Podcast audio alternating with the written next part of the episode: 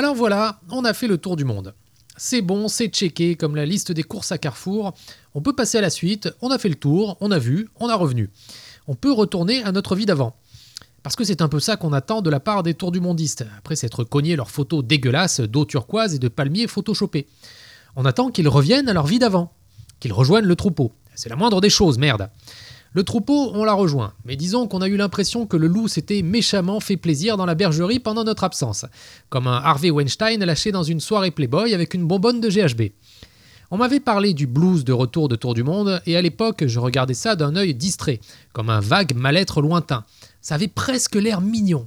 Mais en fait, non. Hein, quand tu reviens d'un tour du monde, tôt ou tard, t'as envie d'avaler une bouteille de Roundup, à la paille, avec la rondelle de citron et le parasol multicolore. Et alors là, avec une pandémie mondiale en bonus, le choc est mm, mm, délicieux. Mais qu'est-ce que vous avez foutu pendant qu'on n'était pas là? Je me rappelle bien, le jour de notre départ, on agitait la main par la vitre ouverte, façon reine d'Angleterre. La foule nous saluait sous les feux d'artifice. Il y avait des larmes, des tremblements. La végétation était florissante et les oiseaux forniquaient sur les bourgeons. Bref, on sentait qu'on pouvait vous confier la maison sans trop de soucis. On aurait peut-être un ou deux appels pour savoir comment rallumer le disjoncteur ou faire tourner la machine à laver, mais globalement, on partait serein. Alors, quelle ne fut pas ma surprise en reposant les pieds sur ma terre natale? Je me dois de vous l'avouer, une certaine déception m'envahissa.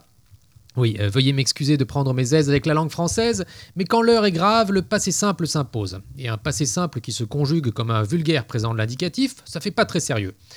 Une déception m'envahissa donc, immédiatement suivie d'une occlusion intestinale. Ok, le but de notre voyage, c'était avant tout de goûter au baiser de la liberté, parce qu'on se doutait que l'horizon lointain nous la ferait découvrir plus sauvage que jamais.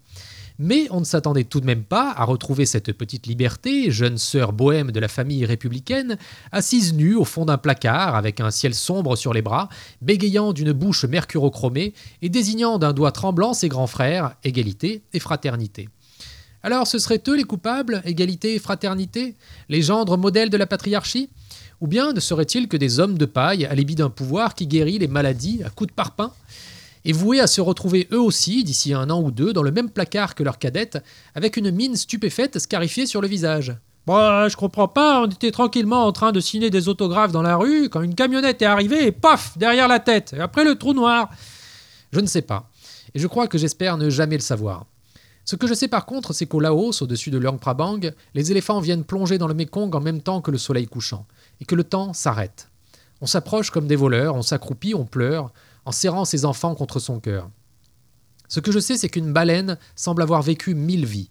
On peut lire dans ses yeux toute la tristesse du monde, et on se sent minuscule à ses côtés, avec son masque décathlon et ses palmes fluo. Ce que je sais, c'est que le vent se lève tard dans la nuit au pied de monuments de vallée, comme si les esprits Navajo s'amusaient avec votre âme pour vous rappeler que vous n'êtes qu'un simple visiteur, ici ou ailleurs, et que votre voyage prendra fin tôt ou tard, et que ce n'est qu'en acceptant cette ultime règle du jeu qu'on est enfin et vraiment libre. Ce que je sais, c'est que mon voyage ici passe par l'écriture. Et tant que j'aurai un papier et un stylo, ou soyons plus réalistes mais moins poétiques, un écran et un clavier, je serai capable de redonner vie à cette fière jeune fille qu'on a tous connue un jour sous le nom de liberté.